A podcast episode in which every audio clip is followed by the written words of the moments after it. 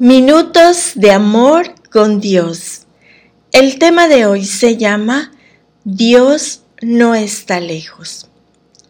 Cuenta la historia de José que él tuvo un sueño, en donde el ángel le reveló que el nacimiento de Jesús cumpliría profecías de siglos pasados y terminaría con la separación que existió entre Dios y el hombre desde el primer pecado en el jardín del Edén.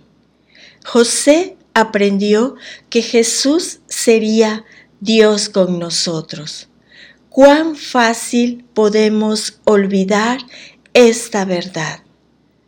Nosotros leemos en Éxodo mucho antes del nacimiento de Jesús que Moisés tuvo que esperar que Dios le hablara en la cima de una montaña o a través de un arbusto ardiendo.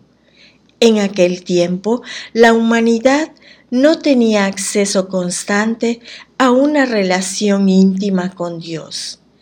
Algunas veces puede ser fácil volver a esta vieja mentalidad de comunicación con Dios.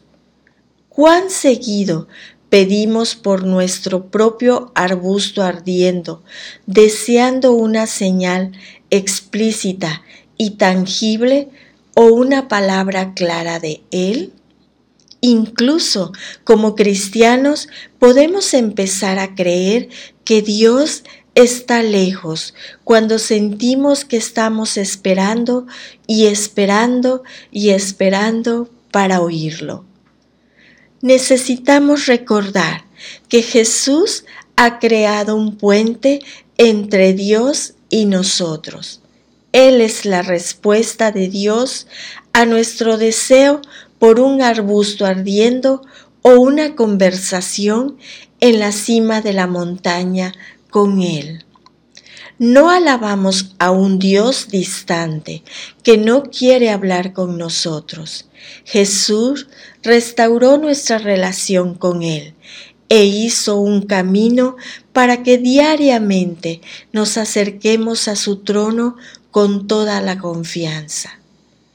En esta temporada encuentra alivio sabiendo que Dios está contigo él escucha tus oraciones y está de tu lado. Si Dios puede enmendar nuestra relación rota con Él, piensa en lo que Él puede y hará en nuestras vidas y en beneficio nuestro. Oremos juntos.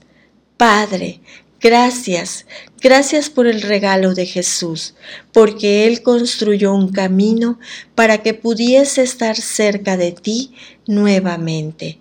Gracias por desear tanto una relación conmigo, que enviaste a tu único Hijo para que muriera en mi lugar. Padre, dame el coraje de buscarte en oración y alabanza, sabiendo que tengo acceso a ti de nuevo a través de Jesús. Y gracias por darme la confianza de que tú siempre estarás conmigo y de que nunca estaré solo.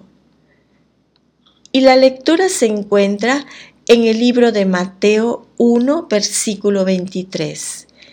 Miren, la Virgen concebirá un niño, dará a luz un hijo y lo llamarán Emanuel, que significa Dios está con nosotros.